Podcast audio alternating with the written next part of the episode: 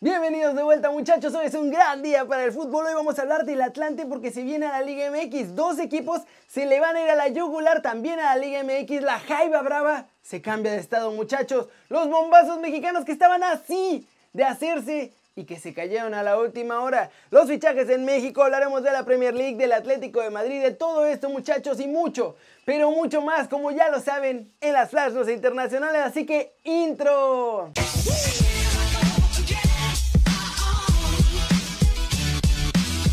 Arranquemos con noticias del ascenso MX porque ya me lo eliminaron. Pero ojo, eso no significa que haya desaparecido. Dos equipos se le van a ir con toda la Liga MX y otro se cambia de estado para saltar a la primera división.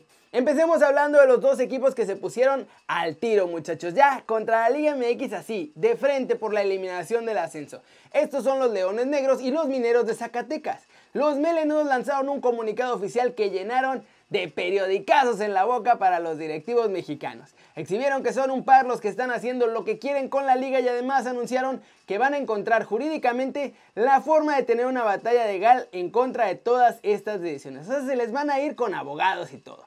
Por su parte, los mineros de Zacatecas van por algo similar, aunque no fueron particularmente como obvios en lo que van a hacer. Recuerden que estos son Grupo Pachuca y ellos estaban en contra de eliminar el ascenso y además tienen pleito casado con Gorri, presidente del grupo Orlegui. Y hablando de estos mafiosos de Orlegui que tristemente son dueños de mi Atlas, hay que hablar de la Jaiba Brava, muchachos, otro de los equipos que poseen, porque Gorri ya se peleó también con el gobernador de Tamaulipas, porque obvio dejaron al equipo sin la posibilidad de ascender. La respuesta del grupo Orlegui fue aún peor porque no solo lo dejaron sin ascenso, también están pensando dejar sin fútbol a Tamaulipas y mover a la Jaiba Brava a Mazatlán para así poderla hacer equipo de primera división. ¿Cómo la ven? No, hombre, si Aragorri está haciendo lo que quiere, está llenando las bolsas, miren, de dinero a costa del fútbol mexicano mientras lo va arrastrando por toda la avenida, muchachos. Este señor hace lo que se le da la gana, con quien se le da la gana, cuando se le da la gana. Y todo el mundo se lo permite. Pasemos con noticias de Miguel Ayun porque el lateral de Rayados confesó que los jugadores estuvieron medio conchas, la verdad, y pudieron haber hecho mucho más para evitar que se cancelara el ascenso, pero bueno, no hicieron nada. Esto fue lo que dijo Miguel. Definitivamente sí pudimos haber hecho más. Sí pudo haber hecho más el futbolista. Esto es un tema que o somos todos los jugadores los que levantamos la voz, los que opinamos para que se nos tome en cuenta nuestra opinión o no. No puede ser todos o nadie. De nada sirve que saltemos 5, 10 o 20 jugadores o que todos los jugadores en el ascenso salgan a hablar porque ha habido momentos en la historia del fútbol mexicano e incluso momentos recientes donde hemos necesitado esa unión para que se escuche al jugador. No es pelear con nadie, no es discutir con nadie, porque esto no es guerra, es en pro del fútbol mexicano. Aquí el problema es ese, que unos levantan la voz y otros no. Cuando me interesa a mí, me conviene, entonces levanto la voz. Me conviene, aparezco en el mapa. Cuando no, pues me pongo atrás porque no quiero consecuencias. Y eso así no puede funcionar. No creo que ese sea el momento indicado para tomar una decisión así como eliminar el ascenso. Yo soy de la idea de que el ascenso y el descenso generan mucha más competencia. Significa muchísimas cosas.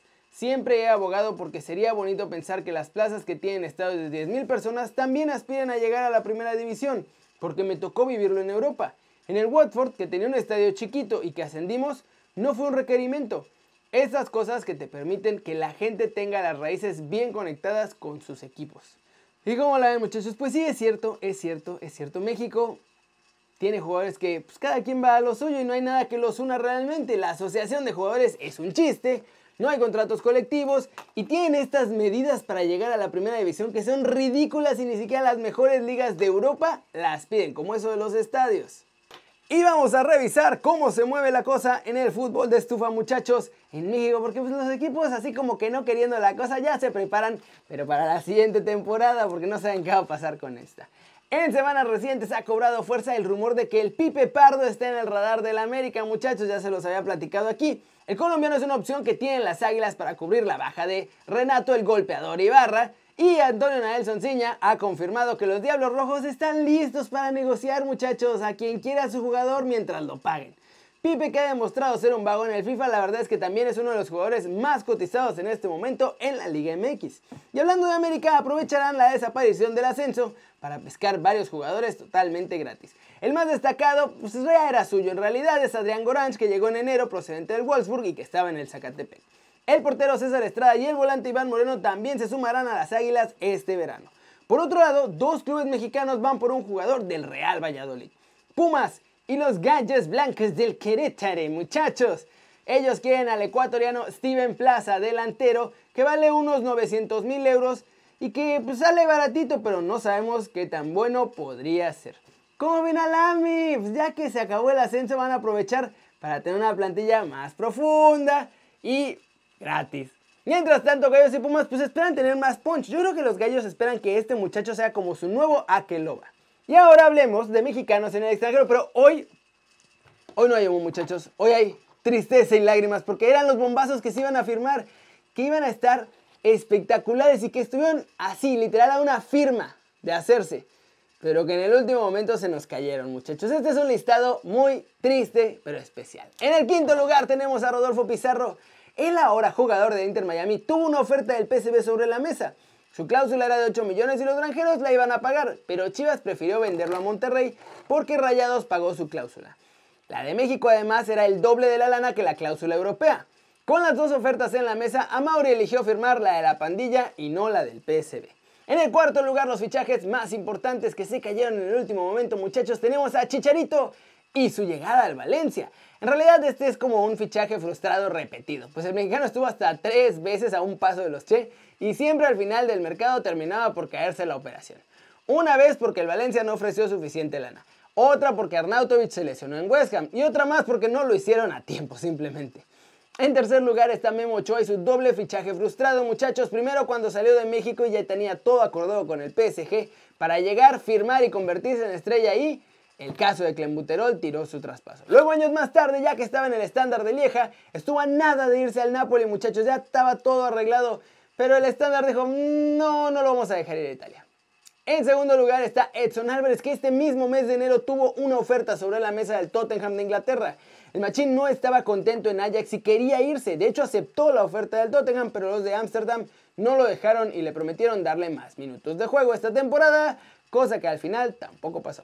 Y el primerísimo lugar de los fichajes mexicanos que pudieron ser un bombazo y terminaron siendo frustrados es sin duda el de Carlos Vela y el Barcelona. Muchachos, los Blaugrana lo creían prestado cuatro meses y Vela ya había dado el sí, todo estaba arreglado, pero el LFC no quería perder a su estrella a la mitad de la temporada, obviamente.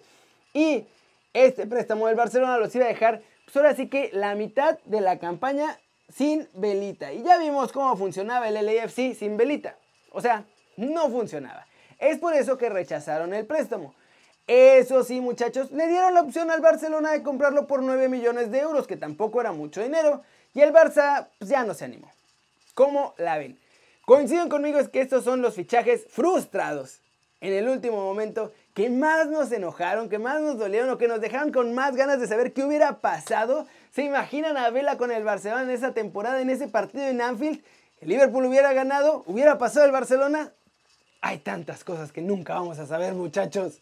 Flash News, ahora sí, los Potros de Hierro del Atlante ya recibieron su invitación oficial para regresar a la primera división y no solo eso, obviamente van a tener que dejar Cancún porque el estadio aquí es muy chiquito y se van a regresar al estadio Azteca para poder ser la plantilla número 19 de la Liga MX. Edinson Cavani y Keylor Navas, entre otros, recibieron ya la llamada del PSG para que estén listos para volver a Francia lo antes posible porque no tarda en reanudarse los entrenamientos allá. Claudio El Chiqui Tapia, presidente de la AFA, dijo este lunes que la entidad planea anular los descensos también allá, pero solo dos temporadas y aumentar la cantidad de equipos de la primera división. Esto para enfrentar la crisis económica por la que están pasando. El primer ministro italiano Giuseppe Conte anunció este domingo que a partir del 18 de mayo perdón, se volverá a los entrenamientos todos los equipos deportivos de aquel país y por eso la Serie A podría volver también a entrenarse, todos los clubes allá.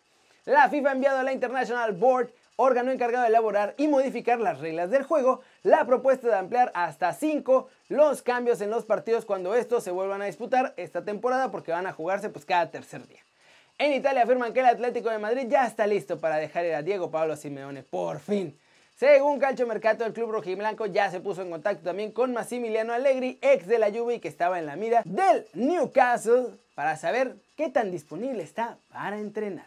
Y vamos a terminar con la Premier League porque les digo que ya parece que vuelve el fútbol en todos los muchachos de Inglaterra, no es la excepción.